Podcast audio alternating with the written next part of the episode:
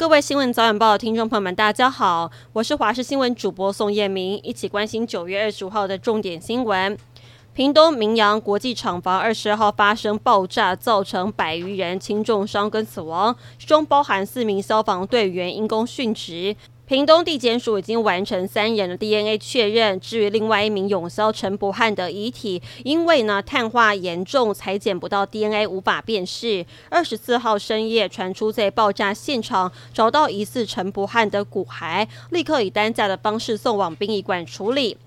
而针对这起百余人死伤的惨痛事件，行政院的政务委员林万亿南下跨部会协调善后，昨天晚上前往厂房，并表示一定要让伤者得到应有的补偿，不能有任何的卸责。基泰建设施工不当，造成台北市大直街的民宅下线损坏，原定二十五号起执行拆除。台北市建管处表示，将待基泰拆除计划书明天修正送核之后，再于二十六号拆除，而且将会会同建筑施工会督导。中华队在杭州亚运夺下第一金，柔道男神杨永伟在男子柔道六十公斤级一路从十六强到四强过关斩将，闯进了金牌战。对上世界排名第三的南韩选手李夏琳时，他以一记过肩摔取得半胜，坚持到比赛结束成功摘金。而这面金牌也是中华队史第一百金。杨永伟赛后受访时更是激动的落泪。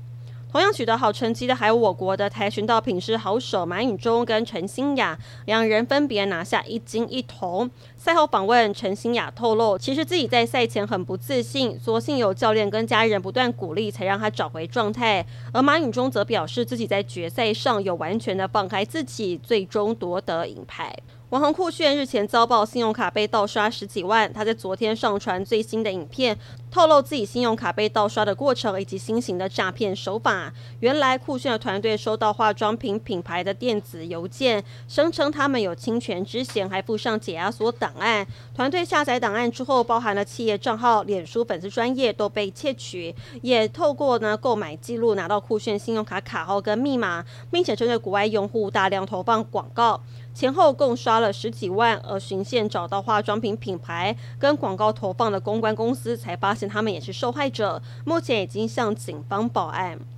长期处在紧张局势的东欧国家科索沃，在当地时间二十四号爆发一起枪战。根据科索沃总理表示，大约是有三十名的武装专业分子闯进修道院之后，跟科索沃警方交火，并造成一人死亡。科索沃将责任归咎于塞尔维亚政府，但是塞尔维亚的总统反驳，枪手是科索沃当地的塞尔维亚人，并指责科索沃总理库提才是制造暴力冲突的元凶。